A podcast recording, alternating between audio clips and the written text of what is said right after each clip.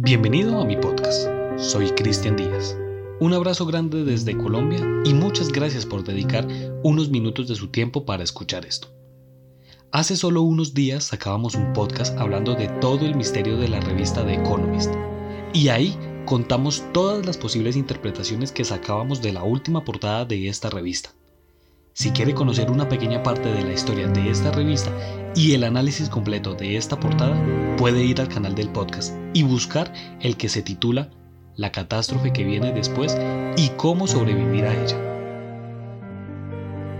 Ahora en este podcast analizaremos la nueva portada de esta revista, que aparentemente revela más cosas que nos van a poner los pelos de punta. Iniciamos describiendo la portada.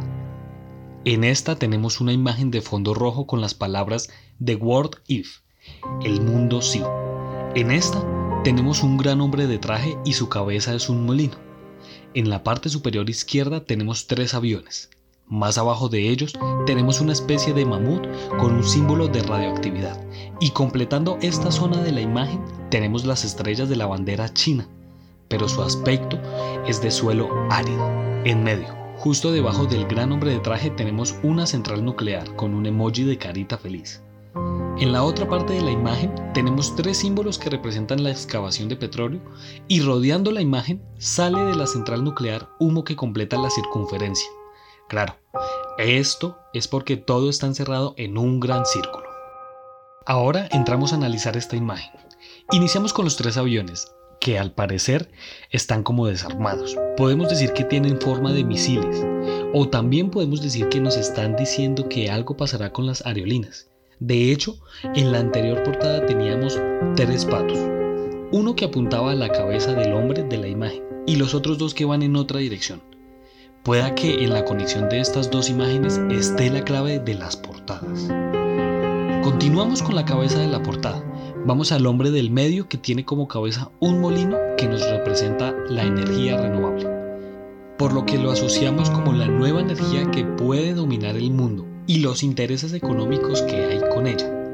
Saco esta conclusión ya que al lado tenemos las petroleras tachadas con una X, lo que nos puede sugerir que el tiempo de las petroleras se está acabando, y lo vivimos hace unos meses donde el precio del petróleo bajó hasta su punto máximo en la corbata tenemos un micrófono como si fuera alguien de gran influencia quien diera las noticias más grandes, como si fuera un presidente. Luego tenemos una central nuclear con un emoji de carita feliz, pero están al revés. Esto nos puede dar un tono de infelicidad. Y al mismo tiempo, esta carita feliz tiene dos tonos, uno blanco y el otro rojo lo que quiere decir que tal vez algunas partes del mundo sufran mucho más estos cambios que algunas otras. Seguido, tenemos el humo que sale de la central nuclear que rodea una parte de la imagen. Si se fijan con detenimiento, vamos a las hélices del molino y el avión. Entre ellos dos se dibuja una V y en la parte de abajo, entre el humo y una parte de la bandera de China, se dibuja otra V. Si las conectamos, estarían dibujando los nódulos del cerebro, haciendo referencia a la creatividad frente a la lógica. Y allí es cuando uno se pregunta, ¿por qué colocar simbológicamente un cerebro? En este punto quiero que tengan en cuenta que en las portadas de esta revista siempre colocan estos símbolos que no están a la vista del ojo humano, que no son tan notorios. Así que cada vez que ustedes revisen una portada de esta revista, siempre fíjense en las cosas que tal vez no son claras, que tal vez están impuestas de manera aleatoria, por llamarlo de esta manera. Ahora, ¿por qué tenemos un mamut con un símbolo de radioactividad? ¿Querrá simbolizar una posible extinción de los elefantes? O que exista otra posible catástrofe donde la radioactividad sea protagonista y afecte a las otras especies. Por último tenemos la bandera china debajo de tierra seca. Quizás simbolice el cambio climático. Tal vez el cambio climático deje a China en sequía. ¿O será que en el momento de hacer un cambio de energía China tiene una parte importante? Ahora, hay algo muy importante y es el nombre. El mundo sí. Están hablando de un mundo hipotético donde, según este mundo, podría llegar la extinción de las especies si no cambiamos el tipo de energía que utilizamos. Lo más curioso de todo es que el nombre de corbata nos dice que no importa si cambiamos el tipo de energía o no, igual seguiremos siendo controlados por la gente que está detrás del poder, por la gente que está detrás de los gobiernos. Para finalizar, en la página oficial de Facebook de The Economist, junto a esta imagen hay un texto que dice, abro comillas, ¿qué pasaría si los republicanos giraran en torno al clima? o si las aplicaciones de rastreo de carbono se convirtieran en un sistema de vigilancia gigante. Lea nuestros escenarios imaginarios para un mundo en calentamiento, en la edición de este año The World If. ¿Será que después de toda esta pandemia nos comienzan a vigilar? Claro, ya lo hacen. Pero se está especulando que nos van a comenzar a vigilar de una manera más minuciosa.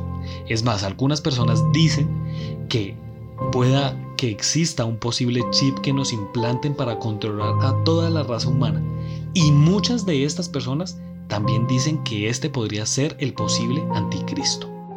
Ahora, como conclusión final yo saco que esta portada hace referencia al clima, el planeta y las especies, donde pueda que en el cambio de energía, la finalización de las petroleras, nos lleve a una posible guerra. ¿Por qué saco esta conclusión? La saco ya que los múltiples países que utilizan el petróleo como principal fuente de ingreso pueda que en el futuro no la tengan y comiencen a caer sus economías. Y esto pueda que nos lleve a una posible guerra que vivirán los millennials. ¿Por qué ellos? Recuerden la anterior portada, el niño sentado en el sillón con un casco de guerra. Pueda que se conecte con todo esto. En fin de cuentas, a mi punto de vista, no hay nada bueno en esta portada. Seguramente vendrán años convulsos donde solo el tiempo nos diga qué será mejor para el planeta y para los que lo habitamos. Igual, usted es libre de sacar su propia conclusión ante este caso. Por último, quiero dar un pequeño aviso. Estamos buscando un sitio paranormal en la ciudad de Bogotá. Esto con el fin de poder hablar con las personas que habitan este sitio y documentar el caso y poder contar su experiencia en este podcast.